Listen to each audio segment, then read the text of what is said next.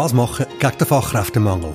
In der letzten Folge von Helvetia Lass uns reden, einem Podcast vom Strategiedialog 21, haben wir darüber debattiert, wie sich zum Beispiel Frauen und Ältere besser in Arbeitsmärkte integrieren lassen. Nicht geredet haben wir über die Rolle der Bildung. Das machen wir heute. Und zwar mit dem festen Duo von dem Podcast, dem Jobst Wagner, Unternehmer und Gründer vom Strategiedialog 21 und dem André Silberschmidt, FDP-Nationalrat vom Kanton Zürich. Und ihrem Gast heute, am Michael Schäppmann, am Rektor von der Uni Zürich. Ich bin der Patrick Rohr, ich bin Journalist und Moderator und Michael, wir haben beschlossen, wir duzen uns alle in dem Podcast. Wenn ich schon so einen höheren Bildungsverantwortlichen vor mir habe, werde ich die Frage eins für alle Mal beantwortet haben. Ist Bildung die Lösung vom Fachkräftemangel? Das ist natürlich eine sehr spannende Frage. Die Antwort ist, glaube ich, relativ klar, Jein.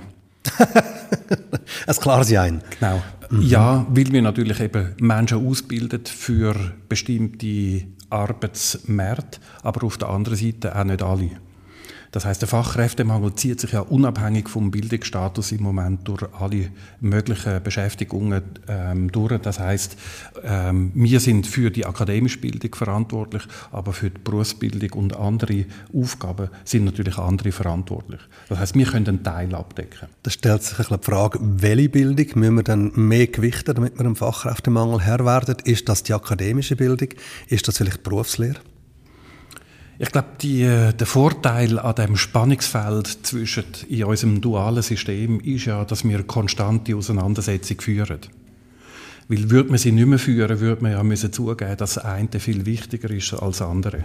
Aber ich glaube, durch das, dass wir in der Schweiz eine relativ harte Auseinandersetzung haben, wie viel Berufsbildung braucht es, gegen wie viel akademische Bildung braucht es, sind wir immer in der nötigen Aufmerksamkeitsspanne, dass die Menschen sich noch für das eine oder andere entscheiden. Bist du der Meinung, wir haben genug akademische Bildung in der Schweiz? Ich glaube, wir haben ein System im Moment, das reguliert ist durch die Maturitätsquote. Und ob das genug ist oder nicht, ist natürlich eine Frage der Nachfrage. Wenn ich die Arbeitslosenraten anschaue von unseren Studierenden und unseren Studienabgängern, haben wir eindeutig zu wenig, wo wir ausbilden. Aber nochmal, das ist eine Frage, wo wir selber sehr wenig Einfluss haben, weil bei einer konstanten Maturitätsquote eben auch mit einem normalen Wachstum, wie die Schweiz jetzt hat, einfach jedes Jahr mehr Akademiker ausgebildet werden.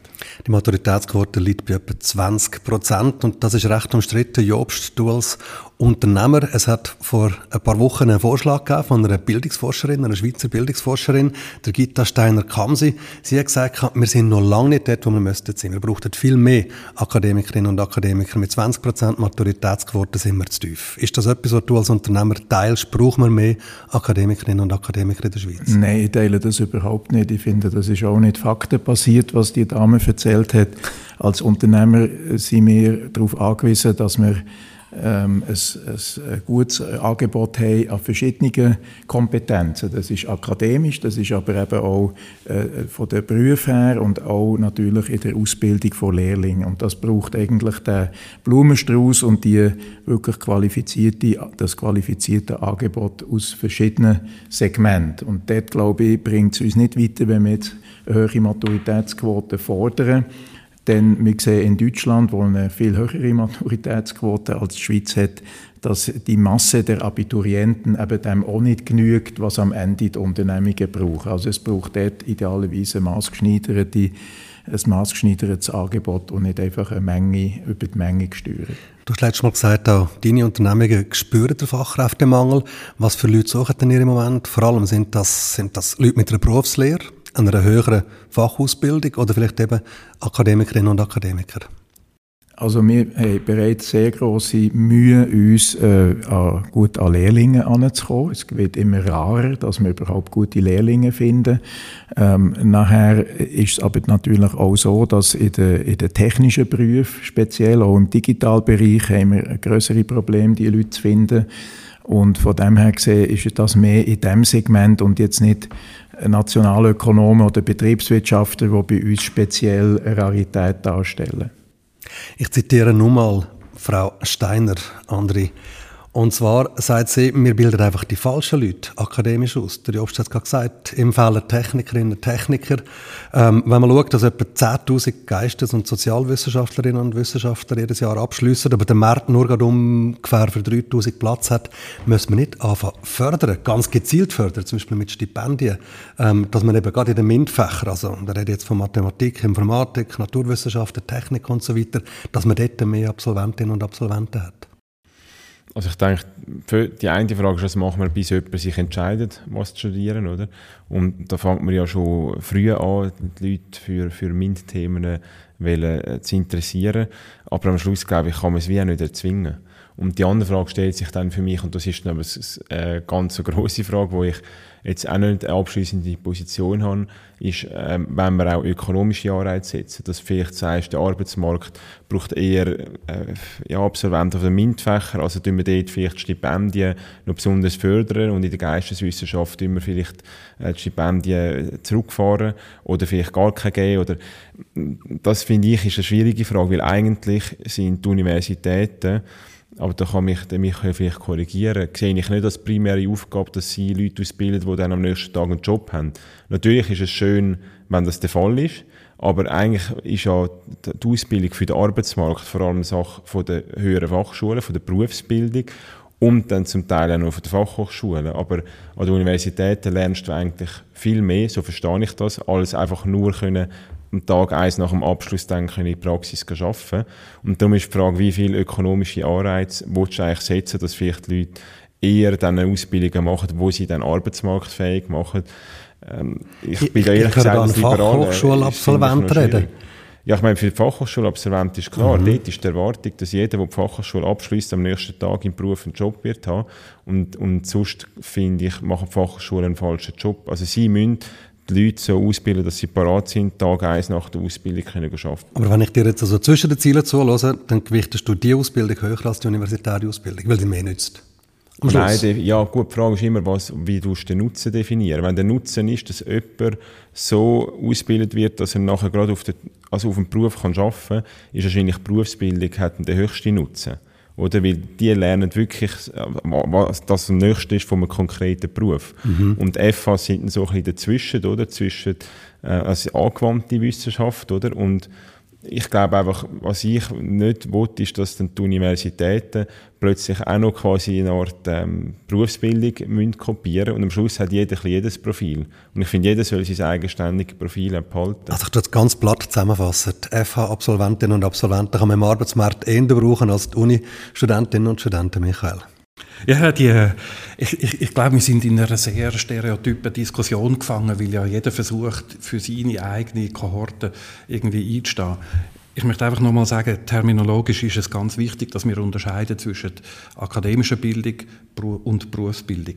Der Arbeitsmarkt besteht aus Arbeitslosen, nämlich Menschen, die entweder von ihrem Profil oder von ihren Anforderungen keine äh, Job bekommen. Die sind auch ein Teil vom Arbeitsmarkt. Und dann gibt es eben solche, die einen Beruf haben und solche, die eine akademische Bildung haben. Und nochmal, die Arbeitslosigkeit auf dem akademischen Markt ist extrem klein im Moment. Sie ist eigentlich kleiner als in den anderen Märkten. Das heißt, die Frage stellt sich ja gar nicht, ob die irgendwie falsch oder richtig ausgebildet sind.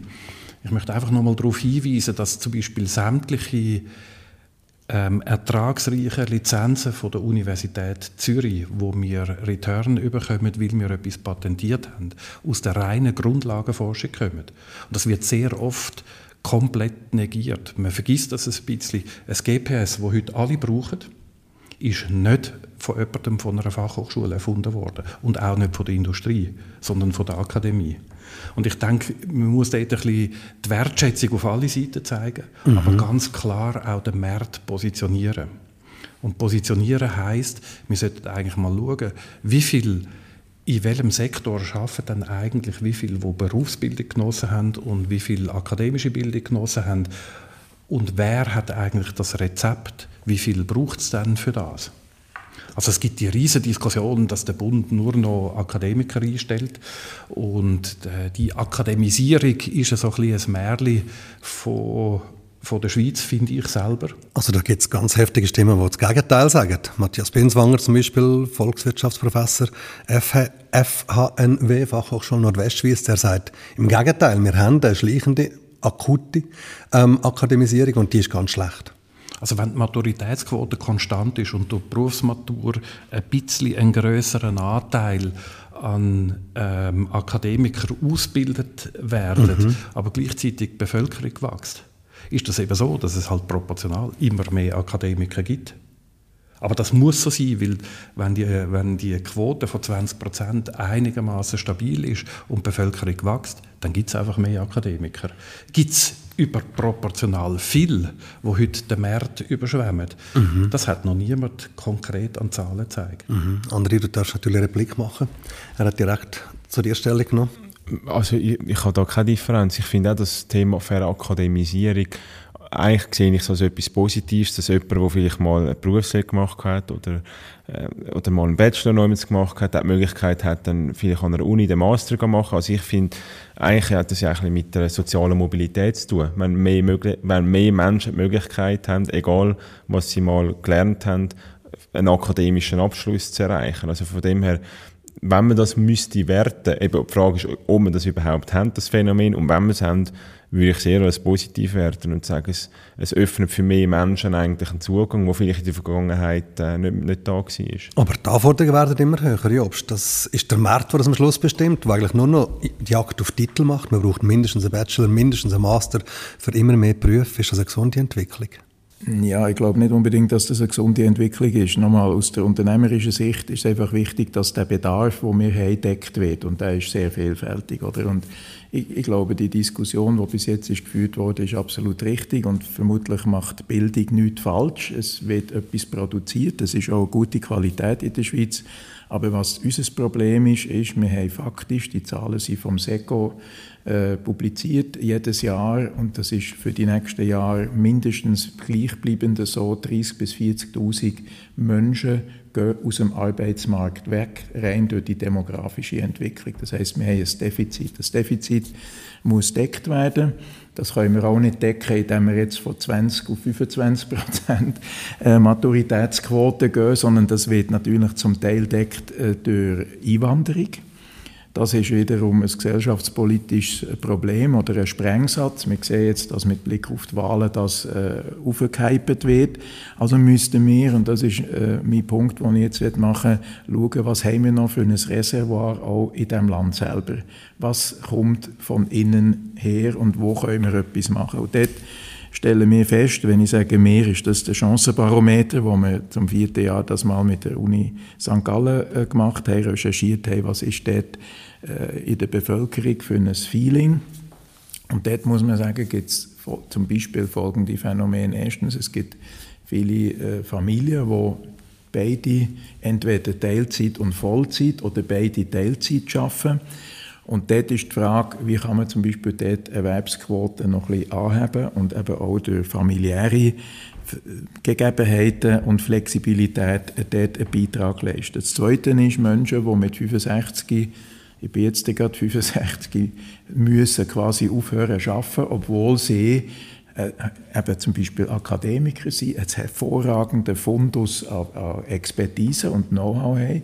Und jetzt gibt es einfach gewisse Bedingungen, das ist AHV äh, beispielsweise äh, advers, äh, wo, man, wo man nicht mehr unbedingt kann oder sollte schaffen oder der Incentive fehlt. Also die Incentivierung zum Beispiel auch in der Lebensphase über 65 raus, wie kann man dort mehr machen. Und dort finde ich, müssen wir jetzt schon einmal schauen, was, was die Möglichkeiten sind in dem Land selber, damit wir einen Teil von dem Arbeitskräftedefizit, wo wie gesagt jährlich zwischen 30 und 40.000 Leute betrifft, Menschen betrifft, die aus dem Arbeitsmarkt ausscheiden, dass wir das zum Teil auch aus eigener Kraft mit abdecken. Aber da stelle ich gleich nochmal die Frage, bilden wir dann die richtigen Leute aus, um die Defizite, die wir haben, abdecken? Also wo wir sicher ein Problem haben, ist in den Pflegeberufen. Es ist ganz klar, dass im, im, im Gesundheitswesen enorme äh, Fachkräftemangel besteht, aber sinnigerweise haben wir auch einen Fachkräftemangel im Bildungswesen. Man muss mal schauen, was alles für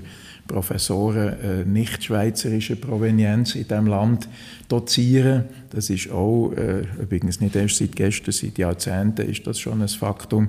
Also es gibt verschiedene äh, Segmente, wo, wo sehr, sehr deutlich offenbar äh, eine Unterversorgung vorhanden ist, die jetzt durch, durch Immigration deckt wird. Und ich zitiere nochmal Frau Steiner, wo du überhaupt nicht einverstanden bist mit ihr, aber sie sagt auch in dem Interview, das die Media-Zeitungen veröffentlicht haben, dass 60 Prozent der Stellen, die einen Hochschulabschluss verlangen in der Schweiz, durch Ausländerinnen und Ausländer besetzt sind. Und also nicht durch Schweizerinnen und Schweizer. Und dass wir darum eben mehr akademische Bildung brauchen. Das wäre eigentlich, um auf die Ursprungsfrage zurückzukommen, ein, ein Plädoyer für mehr Hochschulabschlüsse. Ja, aber eben, das ist wieder nur eine Betrachtungsweise. Man muss das ganze Mir fehlt einfach die, die holistische Betrachtung. Oder? Mhm. Und es muss auch nachhaltig sein. Man kann nicht einmal sagen, jetzt brauchen wir mehr Akademiker und dann haben wir dort einen Mangel. Das kohärente Bild fehlt mir. Oder? Da gibt es einfach Leute, die sich in Szene setzen mit gewissen äh, schlagkräftige Aussagen, aber am Ende muss die Frage sein, wie kann man wirklich nachhaltig den Fachkräftemangel angehen und da sind noch nicht alle Potenziale ausgeschöpft. Gut, aber Bildung ist eines der Mittel, um eben die Lücken abdecken. Und Michael, ähm, wir haben vor, der Andrea das gesagt, von der Verwässerung geredet, auch von den Titel. Du bist jemand, der dafür plädiert, Uni aufzumachen für alle Menschen. Auch Leute ohne eine Matur. Du hast mit dem Vorschlag, dass man einfach könnte gewisse Kurse besuchen, sogar am Schluss ein, ein, ein Diplom bekommt, das bestätigt, dass man die Kurs besucht hat, ähm, gesagt, ähm, kennt, liebe Leute, kennt die Uni, kennt unsere Kurs besuchen und dann haben wir auch ein bisschen Uniluft geschnuppert. Ist das sinnvoll, dass man die Uni jetzt eben aufmacht für alle und damit möglicherweise die akademischen Titel auch abwertet? Wir haben natürlich, der Vorschlag basiert natürlich nicht darauf, dass man einfach sagt, von heute auf morgen tun wir die Uni aufmachen für alle, sondern ich habe ein Beispiel angeführt, wo ganz viel dann zum Nachdenken angeregt haben, nämlich man kann bei uns eine Mittelschule abschließen und dann mit einer Matur die generelle Studierfähigkeit erlangen.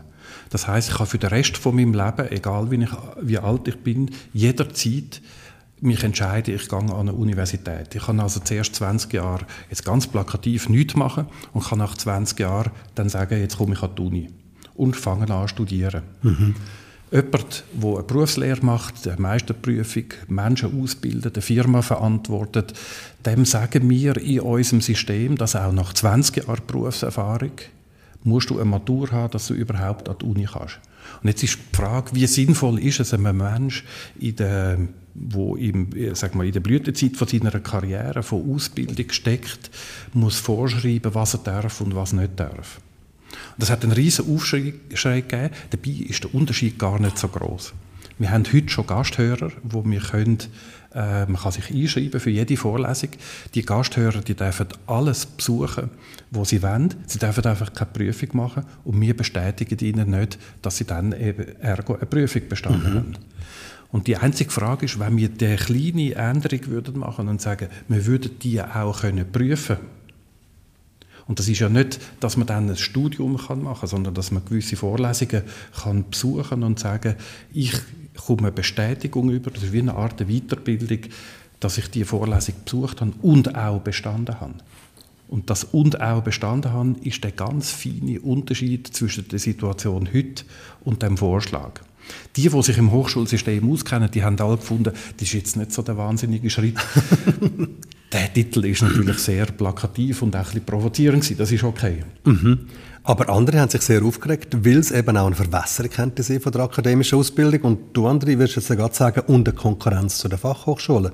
Du bist selber Fachhochschulabsolvent. Ist das sinnvoll, wenn jetzt jemand mit einer Lehre einfach irgendwann in einen Unikurs hocken kann und am Schluss auch noch einen Abschluss bekommt für das?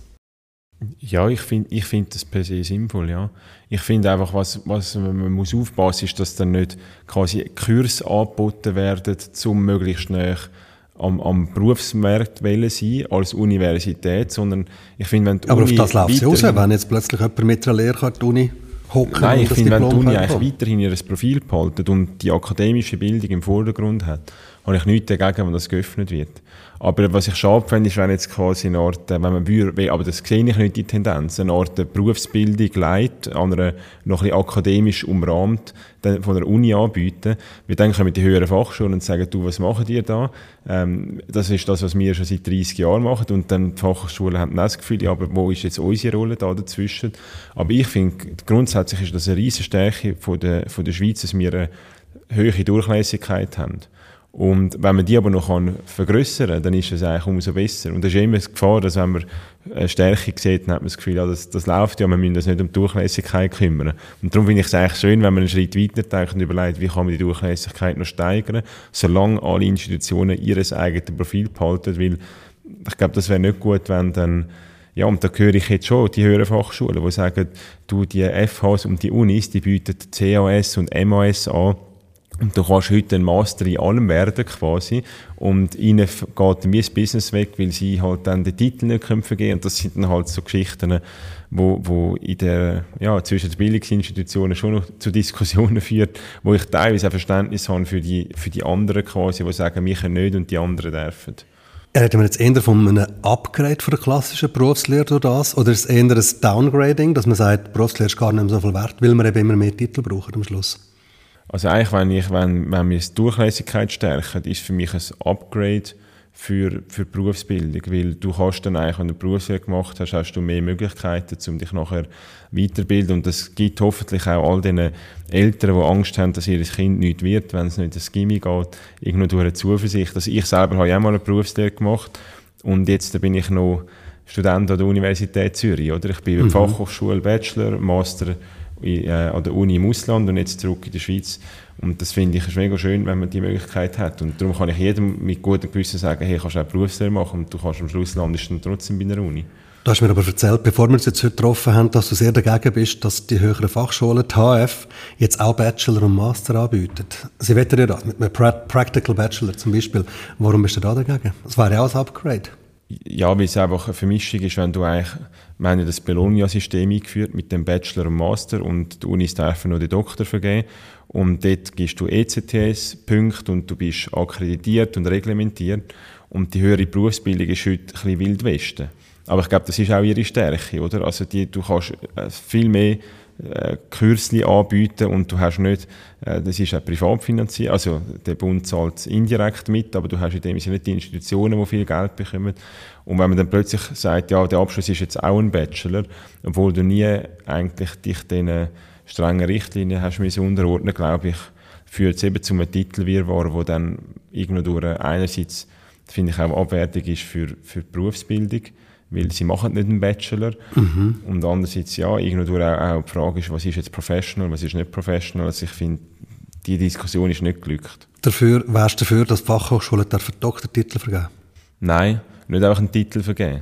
Aber, aber ich wäre der Meinung, und das komme ich auf das, was der, von der Jobs gesagt hat, zurück, wenn wir quasi auch einen Fachkräftemangel in der Bildung haben, dann wäre es doch gut, wenn unsere Bildungsinstitutionen ihre eigenen Nachwuchs können selber ausbilden können und nicht müssen aus dem Ausland Doktor und Professuren reinholen, weil wir in der Schweiz verbieten, also die Zürcher Hochschule der Künste, mhm. die können nur einen Master vergeben. Und die sagen, es gibt keine Uni in der Schweiz, wo du kannst ein Doktorat machen wo dann eins zu eins quasi kannst bei der ZHDK arbeiten Darum müssen die alle Professuren und Doktor, also alle Dozierenden, also nicht alle, aber viele aus dem Ausland einfach auch holen, weil sie in der Schweiz gar nicht dürfen ihre eigenen Leute ausbilden. Und das ist ein Missstand. Aber Jobst, jetzt, jetzt komme ich nicht mehr ganz raus. Jetzt reden wir eben doch davon, wie wahnsinnig wichtig Titel sind. Und am Schluss auch eine akademische Anerkennung von dem, was man macht. Also Berufslehre ist jetzt wie ein bisschen aus unserer Diskussion verschwunden. Ja gut, also nochmal, ich, ich, glaube, aus der Wirtschaft, uns ist einfach nicht der Titel per se wichtig, sondern Kompetenz und die, die, die Fachkräfte-Know-how, die wir brauchen. Und es ist aber wichtig, dass wir uns auch darauf verlassen können, wenn jemand einen Master- oder Bachelor-Titel hat, dass das nach Qualitätsmaßstab auch erfolgt ist und nicht einfach hier etwas äh, generiert wird, wo, wo nicht wirklich solid ist. Ich finde das ein gutes äh, Ansinnen, dass man auch kann, im Sinn der Weiterbildung oder mit dem Erfahrungsschatz, wo jemand hat, der eine lange Berufspraxis hat und sagt, ja, jetzt will ich über diesen Weg wie der Michael äh, offeriert oder Idee hat, noch einen Master machen Why not? Weil das ist das, was, was für uns auch spannend ist, dass wir die Leute haben mit diesen Kompetenzen und nicht nur Leute haben, die analysieren oder, oder, oder ein Konzept schreiben, sondern auch umsetzen. Und dort mangelt es häufig. Aber, aber mich dunkt ganz persönlich, dass die Wirtschaft auch ein bisschen Schuld trägt an dieser schleichenden oder akuten Akademisierung, je nach Betrachtungsweise. Ähm, nur schon als Beispiel, ich könnte heute, glaube ich, nicht mehr beim Schweizer Fernsehen anfangen ich habe vor, was ist das, 1992, ein mehr als 30 Jahren im Schweizer Fernsehen angefangen. Als, als abverreckter Student bin ich da reingekommen und es hat niemand interessiert, ob ich ein Diplom, Diplom habe oder nicht. Aber heute muss schon ein Stagiaire beim Schweizer Fernsehen einen Master haben. Und in der Wirtschaft laufen die Sachen heute über äh, künstliche Intelligenz oder wahrscheinlich schaut die Dossier gar kein Mensch mehr an, die muss man aufladen. Und wenn man nicht Mindestmaß erfüllt, eben ein Master zum Beispiel, dann hat man schon gar keine Chance, auch nur zu einem Gespräch zu kommen. Läuft da nicht etwas falsch in unserem Land? Ja gut, wer ist die Wirtschaft? Also wir haben Grosskonzerne, die halt schon nach anderen Kriterien zum Teil arbeiten als ein KMU, wo einfach auch immer noch näher an den Leuten ist, wo, wo jetzt nicht unbedingt der akademische Titel per se beeindruckt, sondern wirklich, was jemand kann oder jemand kann leisten oder aber, aber du bist für einen Grosskonzern verantwortlich. Wie ja. machen die denn das? Ja, wir versuchen eben beides. Äh, das Thema Durchlässigkeit. Wir haben ein sehr ausgeprägtes Lehrlingsprogramm. Äh, Im Dachraum bilden wir jährlich über 150 Lehrlinge aus. Ganze Spannbreite. Wie gesagt, wir haben schon Mühe, überhaupt Lehrlinge noch zu finden. Das ist das eine. Natürlich stellen wir auch äh, Akademiker ein, aber das muss ein Gegenstromprinzip sein. Wir können das eine tut das andere ergänzen und über diesen Weg, glaube ich, an den, Dual, an den Dualbildungsweg. Michael, wenn wir jetzt zurück zur Ursprungsfrage kommen, die du mit Jein beantwortet hast, Bildung ist die Lösung vom, vom Fachkräftemangel. Ähm, wir haben vorher mal kurz diskutiert, ob man die richtigen Leute ausbildet. Ich habe das gesagt, 10'000 Geistes- und Sozialwissenschaftlerinnen pro Jahr, wo man so direkt, der hat gesagt, im Arbeitsmarkt nicht unbedingt kann integrieren kann. Man braucht die anderen Fähigkeiten. Ist die Uni richtig unterwegs? Also die, das wird uns ja immer unterstellt. Also erstens, die akademische Freiheit bedingt eben, dass die Menschen in einer Selbstwahl können entscheiden wie sie wollen ausgebildet sein Und das, was mich an dieser Diskussion eigentlich immer am meisten überrascht, ist, wie kann denn das sein, dass wir so viele Menschen neben dem Markt produzieren und die Arbeitslosigkeit so klein ist? Heißt das, dass im Fachkräftemangel genau das, wo der Jobst jetzt so viel Gewicht drauf legt, nämlich wir schauen auf Kompetenzen, aber die Leute trotzdem angestellt werden, die Geschichte geht gar nicht auf. Also ich behaupte eben, dass die, die ausgebildet werden, sehr wohl integrationsfähig sind in der Wirtschaft. Und wir im Moment den Vorteil haben, dass wir so stark wachsen, dass wir darüber reden können, dass wir einen Fachkräftemangel haben bei einer tiefen Arbeitslosigkeit. Hätten wir einen Fachkräftemangel bei einer sehr hohen Arbeitslosigkeit, dann müssten wir über Bücher und müssten sagen, bilden wir dann eigentlich die richtigen Leute aus.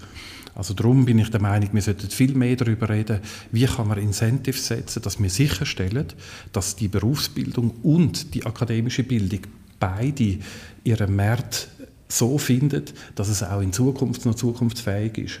Und ich glaube, dort haben wir das große Problem. Und was wären so Incentives als Beispiel? Also ich glaube eben, dass ganz wichtig ist, das ist vorher angesprochen worden, man darf nicht die einzelnen ähm, Systeme verwässern. Es macht keinen Sinn, dass eine Fachhochschule ein Doktorat anbietet, wo dann einen universitären Titel verwässert. Weil dann verlieren wir automatisch in unserer Position Stärke. Aber gleichzeitig sagt man, ähm, die Weiterberufsbildung darf das dann nicht. Die, ich, ich glaube, wir sollten wirklich das mal offen und transparent, und der Jobst hat das am Anfang gesagt, integral über das ganze System anschauen. Weil ich frage mich wirklich, wie viele Menschen sind denn in der Schweiz falsch ausgebildet? Ich glaube, die viel wichtige Frage, die wir heute beantworten müssen, ist, wie können wir sicherstellen, dass die, äh, die sogenannte Continued Education oder die Weiterbildung super aufgestellt ist. Also, dass man eine Lehre macht zum Beispiel und später eben eine Fachhochschule absolviert, weil man eine Berufsmatura gemacht hat, dass das weiterhin garantiert ist. Ja. Und das Zweite ist, bei der Spezialisierung und Kompetenzen ist es heute so, und das ist auch ein Teil von unserer Argumentationslinie, wenn ich heute sage, ich habe Physik studiert, langt das eben oft nicht mehr, weil die Kompetenz heute viel spezifischer ist. Das heißt, man will dann wissen, hat der die Person als Physikerin oder Physiker zum Beispiel Informatik im Nebenfach gehabt. Und das ist die Zertifizierung, die das Bologna-System macht, wo dann eben sagt, du hast auch können Informatik, du kannst auch Geschichte im Nebenfach noch nehmen, was auch immer das wichtig ist. Und Menschen fragen heute bei Jobbewerbungen viel genauer, was sind denn Kompetenzen. Einfach ein Master in Physik oder in Psychologie heißt einfach, die Kriterien vom Hochschulstudium sind erfüllt. Mhm. Aber dort, wo diese Menschen sich bewerben, dort schaut man ultra genau, könnt ihr das, dass ich nicht selber zu viel muss investieren muss, dass sie so schnell wie noch möglich eben im Arbeitsumfeld integriert sind. Darf ich dich so zusammenfassen, dass du sagst, das Bildungssystem Schweiz ist eigentlich gut, wir sind gut unterwegs, es braucht keine Änderungen, wir müssen einfach aufpassen, dass man nicht Profil verwässert und die einzelnen Stufen, die man kann ab, ähm, äh, absolvieren kann, dass die ihre Profil behalten und jetzt nicht probieren, alle alles anzubieten. Ist das so deine Aussage? Genau. Ja. Würdest du das so teilen? Auch wenn du gerne Doktorat an der Fachhochschule hast? so teilen, aber ich finde, das ist jetzt halt ein bisschen FA-Uni-Diskussion, aber man hat ja mal universitäre Hochschulen und Fachhochschulen eigentlich gleichgestellt, was den Bachelor und Master betrifft. Also wenn man die Argumentation zu Ende denkt, müssen wir ja sagen, die Fachschule darf keinen Master anbieten, weil es den Unimaster abwerten. Und das haben wir ja überwunden, die Debatte. Und ich glaube nicht, dass die Fachhochschulen jetzt müssen Doktorate an Gogo ausbilden, weil ich glaube, der Arbeitsmarkt braucht auch wahrscheinlich nicht viel, Dok also nicht viel PhDs, sondern das, die bilden ja vor allem aus eigentlich für äh, für, die eigene, also für den eigenen Nachwuchs. Oder? Und wir haben einfach das Problem heute, dass wir in der Schweiz ähm, wir haben Fachhochschulen, auch jetzt zum Beispiel Pflege ist, äh, ist genannt worden, oder? Äh, ZHW Gesundheit, wo, wo Mühe haben, dass sie ihr eigenes Personal können ausbilden können, dass die wiederum dann die äh, Studierenden können unterrichten und die haben, das heisst, die müssen eigentlich dann Leute, die Uni-Absolventen sind, die aber dem sie nicht Pflege studiert haben, einstellen, die dann die Pflege unterrichten. Und das ist einfach äh, ein kleiner Gap, wo ich finde, den müssten wir können schliessen. Aber ich bin mir bewusst, da ist die Gegnerschaft gross im Moment und es ist auch nicht ein riesen drängendes Thema äh, heute oder morgen und es wird jetzt die Schweiz nicht ähm, gross verändern, aber ich finde es ein wichtiger, äh, wichtiges Puzzleteil. Und vielleicht bei der Pflege noch ein Punkt. Da haben wir jetzt ja eine Milliarde, die in der Pipeline steckt, um in die Ausbildung und Weiterbildung zu investieren. Und was mir dann bei dieser Diskussion am fehlt, ist teilweise auch, äh, dass wir vielleicht über die Arbeitsbedingungen müssen reden. Und ich glaube, allein schon, wenn wir wenn die Institutionen ihre Dienstpläne würden gescheiter machen und das wird teilweise wirklich altmodisch, musst du im Monat voraus, musst du genau sagen, wann, wie, was und, und dann schaffst du teilweise Stunden, die wirklich unmenschlich sind und ich glaube, teilweise sind eben auch die Institutionen in der Pflicht. Und wir können noch, viel, noch so viel Geld dann in die, in die Ausbildung von Pflegeabsolvierenden oder, oder Pflegestudierenden investieren. Wenn dann irgendwie drei Jahre nach dem Studium nur noch die Hälfte auf dem Beruf schafft, ist eigentlich wahrscheinlich nicht Bildungsproblem, sondern eher das Problem der Arbeitsbedingungen. Und ich finde, wir müssen schauen, dass wir dann nicht einfach nur sagen, die Bildung auffahren und, und das nachher vergessen. Merci vielmals. Jobst, du hast den Chancentag äh, 2023 angesprochen, vom Strategiedialog 21. Dort geht es genau um so Themen, die wir heute diskutieren, die wir im letzten Podcast diskutiert haben, nämlich Wegmittelrezept gegen den Fachkräftemangel. Zu Gast ist der Chancentag da an der Uni Zürich, wo wir auch heute zu Gast sind. Danke Michael Scheppmann. Äh, von dir noch kurz ein Wort als Ausblick auf den Chancentag. Warum lohnt es sich, daher zu kommen? Ja, es lohnt sich, weil wir schon noch den mehr holistischen Approach äh, genommen haben vom Chancenbarometer, der ja Grundlage bildet für einen Chancentag, wo wir dann auch unsere Ergebnisse werden präsentieren. Ich vielleicht dort auch ein bisschen im Anschluss an das, was der André oder Michael vorhin gesagt haben, anschließen und sagen, wir brauchen enorme Flexibilität. Das System an sich ist nicht falsch, aber wir müssen es flexibler gestalten. Das heißt, dass wir mehr Menschen haben im System wieder haben oder erst recht haben, die älter sind, dass die über 65 darüber uns, die wollen, können arbeiten. Dass wir übrigens viele Leute, die gut ausgebildet sind, aber, aber nicht mehr arbeiten oder nur Teilzeit arbeiten, Incentives geben, dass sie wieder mehr arbeiten.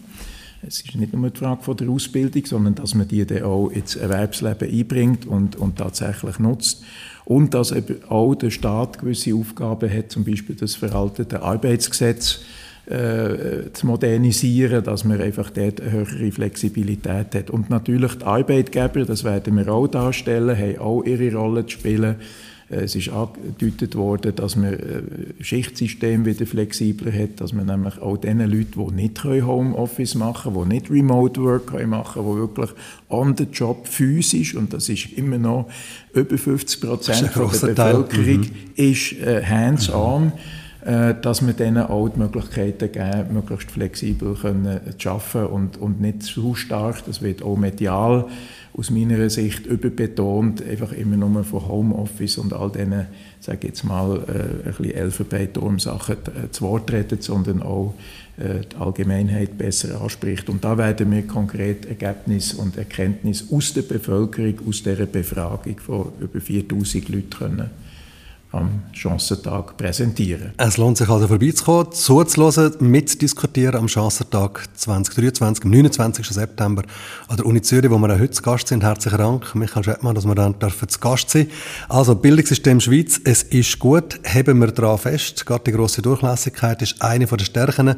Aufpassen, dass man es nicht verwässert, so bleiben wir konkurrenzfähig. Ich glaube, so kann man den Dialog heute zusammenfassen. Merci vielmals, euch allen.